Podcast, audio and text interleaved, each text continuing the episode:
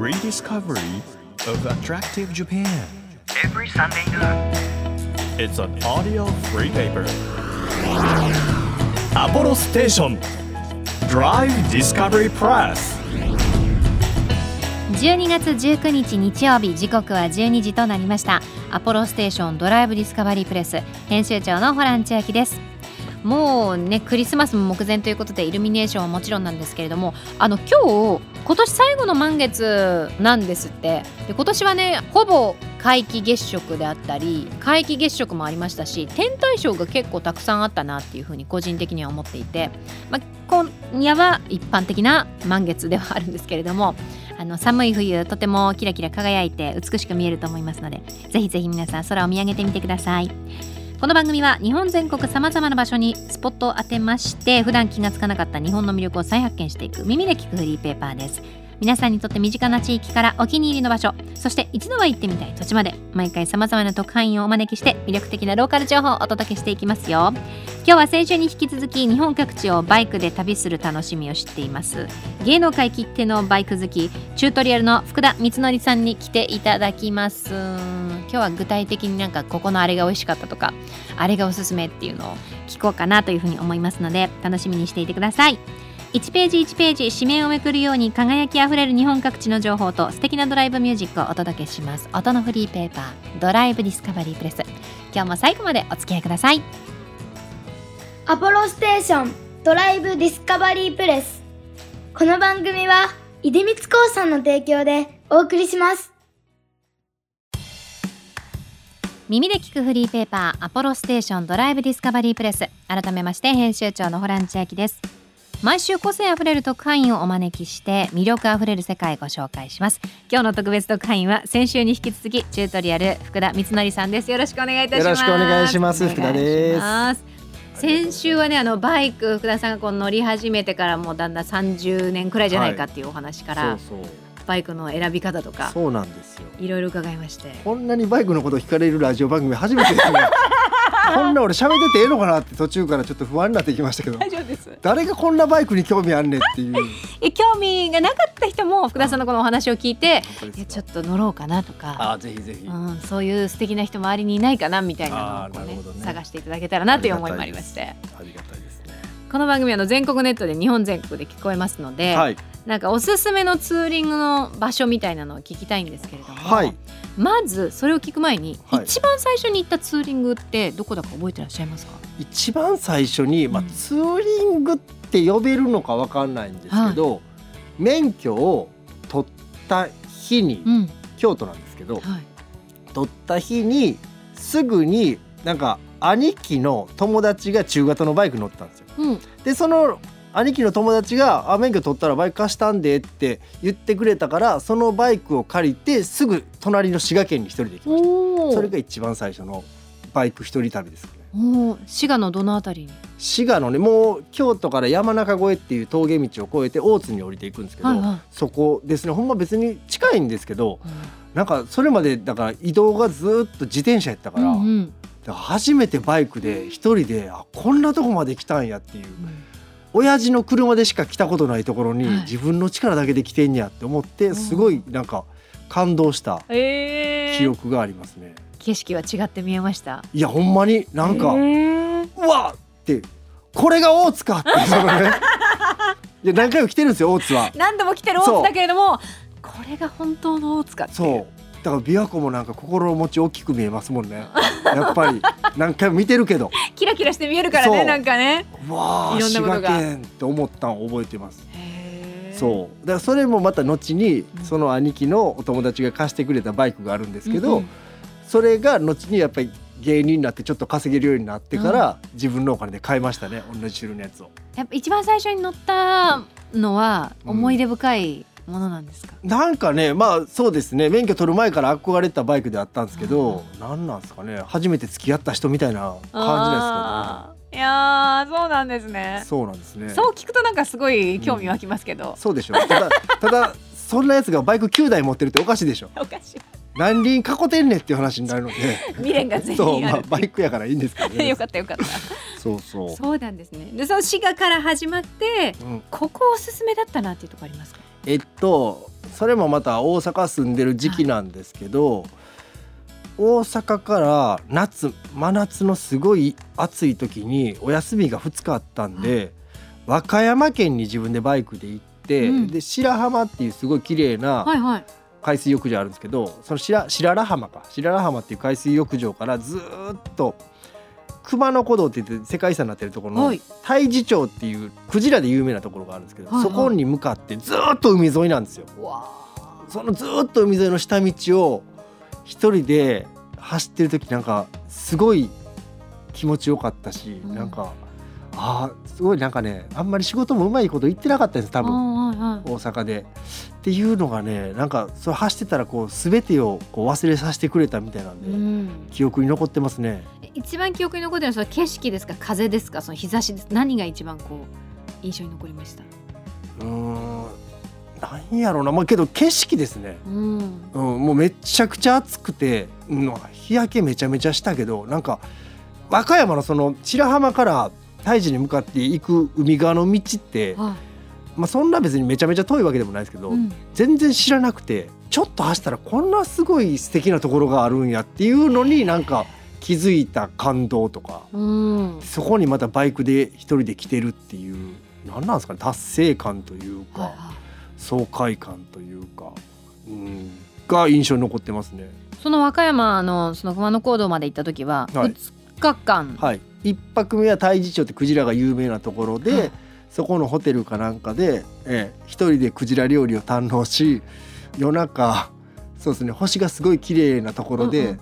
多分ねこっちなんかイルカかなんかのね飼育してるところがあったんですよ。はいはい。そこで多分そういうなんかネットで囲ったところうんにイルカのなんかそういうショーとかやる用のイルカが待機してる場所やったんかな。はい。なんかそこで星を見ながらすごいイルカが鳴いてる なんか最高のものが集まってますそうそうそうすごいあイルカが鳴いてるなーって思いながら星を見てた記憶があります。ええうん、いやもう分かんないですよ。正直何がごっちゃになってて何がまあまあ 何がどうなってるのか分かんないですけどそんななんかすごいあいい旅したなっていう記憶はありますね。ツーリング日帰りが多いんですか？それとも泊まりが多いんですか？日帰りが多いですね最近は。うん。みんなで集まってやっぱりこうスケジュールも仕事もあるしみんなご家庭もあったりするんで泊まりってなかなかないですけどね。じゃあこう昔だからこそというか若い頃だからこそできた贅沢な時間の使い方うんけみたいな、ど本当にそうやと思います。よくあの時思い立っていったなっていうふうには、うん、あ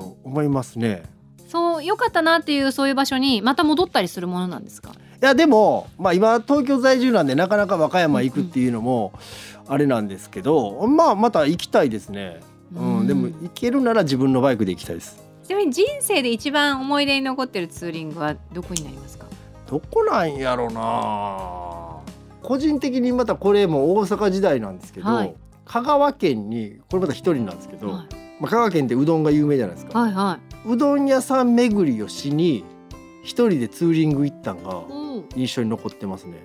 当時だからまだ携帯でネットで調べてうんぬんかんぬんじゃなかったから、い。なんかちっちゃいガイドブックみたいなの見ながらこれどこやろあれどこやろとかで地図とかで格闘しながら行ったんじゃなかったっけな。そう確かユースケ・サンタマリアさんのうん、なんかうどんの映画が流行った時ぐらいですうどんの映画。ユースケ・サンタマリアさんが地元香川に戻ってうどん屋を継ぐっていう映画があったんです。知りません？よしわかるでもユースケ・サンタマリアさんが地元香川に戻ってうどん屋を継ぐ話うどんっていうそううどんっていう映画えーそのまんまじゃないですか。そうです。そのまんまじゃない。だから忘れるんですよ。でもそう。ね。うどんっていう映画があって、ん。あそれであちょっと香川行ってうどん食べてみたいなと思って行ってすごい楽しかったです。だからなんか僕その子供の頃からバイクってやっぱりレースが好きやったんで、うん。速く走るものという捉え方というかはいはやったんですけどあこうやってなんか気楽にのんびり走っていくのも楽しいないうーん。で思わせてくれましたね。飛ばすだけじゃなくて。そうそううそうそう。ううん、んもっとそれもこれも全部ユースケ・サンタマリアさんのうどんのおかげで。のおかげ。うどんのおかげでやっぱり。今人に言われて思い出したうどんっていうバイクの楽しみ方をまた改めて一つ増やせましたね。へー。えそれって例えばお酒好きな人とかってもちろん飲酒運転になっちゃうから飲めないわけじゃないですか、うん。それでも全然うん。こう各地に行って、うん。その美味しいもの食べてうん。思い出作って帰るっていうのはいや飲みたかったなみたいな気持ちにはならないんですか？まあほんまに飲みたけりゃまあ一泊してもちろんそこで飲むんですけど、はい。これはねなんか僕だけのなんかあれかもわかんないですけどいろいろ楽しい紅葉を見る、うん。気持ちいい道走る、まあ、お昼とか美味しいもの食べる。帰ってきて風呂入ってる時が一番安心するっていう。ええあ今日も無事に帰ってこられたなっていうことなんですか？そう。そうなんだ。楽しかったな。っていうのも込みで。もうパッケージなんでそこまでが。そう。冬場とかちょっと肌寒いと特に。風呂家帰って風呂入ってる時が。はあ楽しく無事帰ってこれてよかったなっていう。へえそう。そうなんだ。そうなんですよ。その場所に行ってあ今日いい一日だったなっていうのもまあももちろんあるんでしょうけど、うんうんやっぱり帰ってきてっていうその瞬間がうん。一番しみるんですね、結局だから帰ってきた時が一番幸せですよね。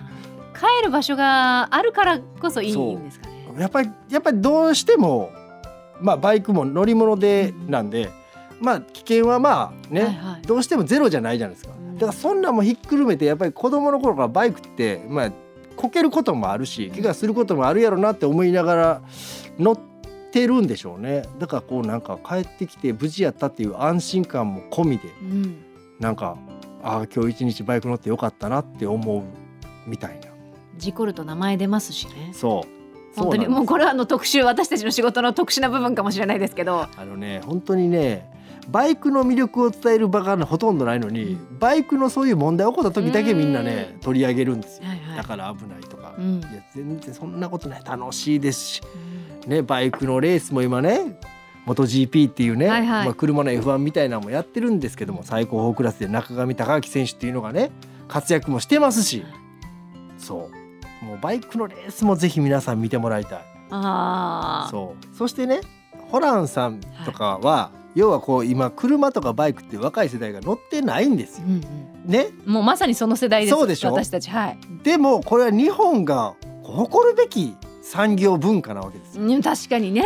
でどうしたらええかっていうと若い世代があれかっこええなあの人乗ってたやつ乗ってみたいなっていう風に憧れられる存在にならなければいけない。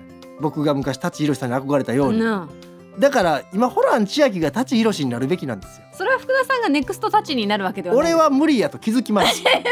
もう俺が舘ひろしは無理なの気づいてます。もう20代後半ぐらいで。20代後半で俺は無理や舘ひろし。でも乗り始めてから10年ぐらいは そうそう俺は舘ひろしややと思ってましたけど。で もう一個なんかこうグルメ系ではいツーリング良かった場所教えてください、えーっとね、またそれもみんなでツーリングで行ったんですけど、はい RG とかとはいはい奥多摩に行きまして、奥多摩の釜飯屋さんではい中井さんっていうお店。ねこれもなんか名前が分からなかったみたいでスタッフさんがすそうそうそう。ごい調べて調べてくれてちょっと写真見たら思い出しますって言って一発目であここですってなった。んですね。早いのうどんも分からないし、ね、中身も分からないし。そう。そうなんですよ。なかなかね覚えてないですけどここの釜飯めっちゃ美味しかったですよ。え何何がこう特別？あなんなんやろ。まあいろんな種類もあったし、なんかねお座敷の雰囲気とかがねすごいなんか峠の茶屋というか、今ね写真拝見してるんですけど本当になんかなんだろうちょっと広い庭園があってそうそうそう。鳥居じゃないけどその門構えもねそうそうそう。昔ながらのあそう。感じでうわ美しい。そう。でみんな釜飯頼んでんのにうん一人後輩が唐揚げ頼んでいいですかって言って唐揚げ。なんでお前ここで唐揚げやねんって言って食べてみたらめっちゃ美味しかったって。いうでめっちゃうまいやんここの唐揚げってなってテンション上がったっていう。やっぱり食べたいものをね食べるのがいいですね。そうそうそうそう。あでも美味しそう。かわざわざ行って食べる価値があるぐらいの味と雰囲気でしたね。いいですね。やっぱそのなんだろうもちろんね同じものを都内とか身近なところで食べても美味しいんだけど、うん。でその環境の中で食べる誰と食べるかっていうので全然味違いますよね、うん、多分都内で俺釜飯食ったら覚えてないと思うんですよね。なるほどね。うん、食べたっけってなってると思うんですけどやっぱ奥多摩でバイクでツーリングで行って食べたら覚えてるんですよ釜飯を、あうん、後輩が唐揚げ頼んだエピソードなんか絶対覚えてないですよ。ーいやそうですよね、うん。だけどもそう。奥多摩でわざわざ食べに行ってるから覚えてる。覚えてるそういうもんなんですよ。そういうもんなんです。味と思い出が作れるんですよバイクは。バイクは。そう。ここまではい。いろいろバイクについてお話ししてきたんですけどありがとうございます。普段ですと大体2週くらいで終わるんですが、はい。まだまだバイクのお話を伺いたいなということで。そんなに需要あります？バイクの話。あるよね。あります。か？いやこう作家さんがすごいバイク乗られてて。うんそうでも詳しいんですよ。すごい詳しいそう。方で、はい、話し始めました。あのそうですね。いきなりバイクのメーカーの違いの話をされたんで 正直俺は面食らいましたけど。すごい本当にバイク愛が伝わってくるというか。私なんかと話してるよりも全然専門的なお話がね多分ね。いや確かに。ただ今回はこうやっぱりバイクの魅力をやっぱりホランさんに伝えたいっていうことで来てますんで、ありがとうございます、はい。で来週ははい、そのツーリング、まあ、今後こういうことしてみたいとかそういう部分もちょっと伺えたらなと思いますので、はい、来週もどうぞよろしくお願いしお願いますします。アポロステーションドライブディスカバリープレス今日の特別特派員は芸能界きってのバイク好きチュートリアルの福田光則さんでした。ありがとうございました。ありがとうございました。Apollo Station. Drive Discovery Press.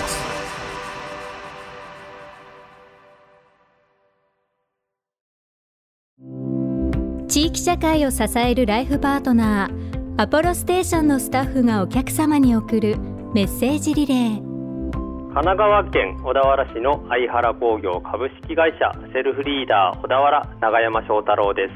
当店は電気やガスのご契約生命保険にがん保険トイレやお風呂のリフォームまで取り扱っているちょっと珍しいスタンドです。他にも店頭に置いている福岡県の有名なレトルトカレーやあごだしもお客様に大変ご好評いただいています。もちろん車のことも何でもお任せください。車の販売に車検そしてレンタカーのご準備もございます。お客様のカーライフそして車以外のこともトータルサポートさせていただきます。ポロステーションセルフリーダー小田原ぜひご来店お待ちしております。あなたの移動を支えるステーションアポロステーション。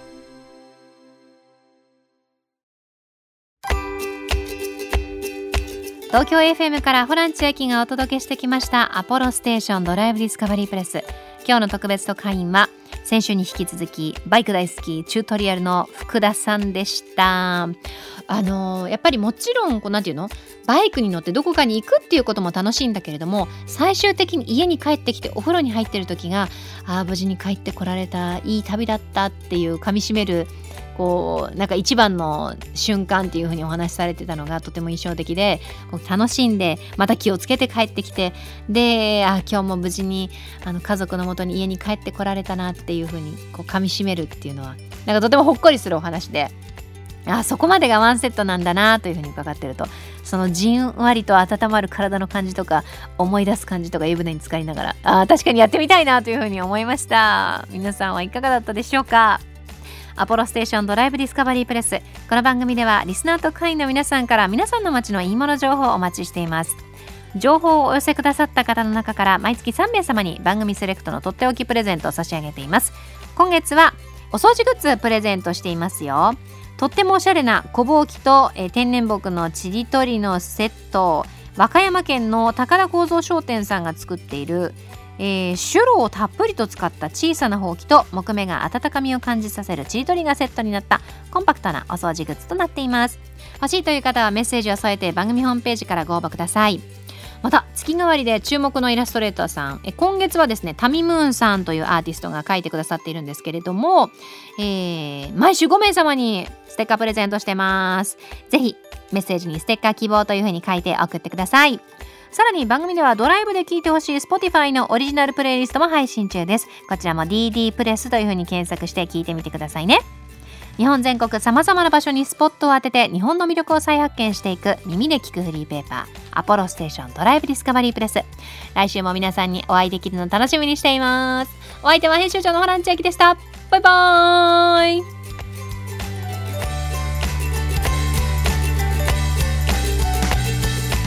アポロステーションドライブディスカバリープレス。この番組は出光興産の提供でお送りしました。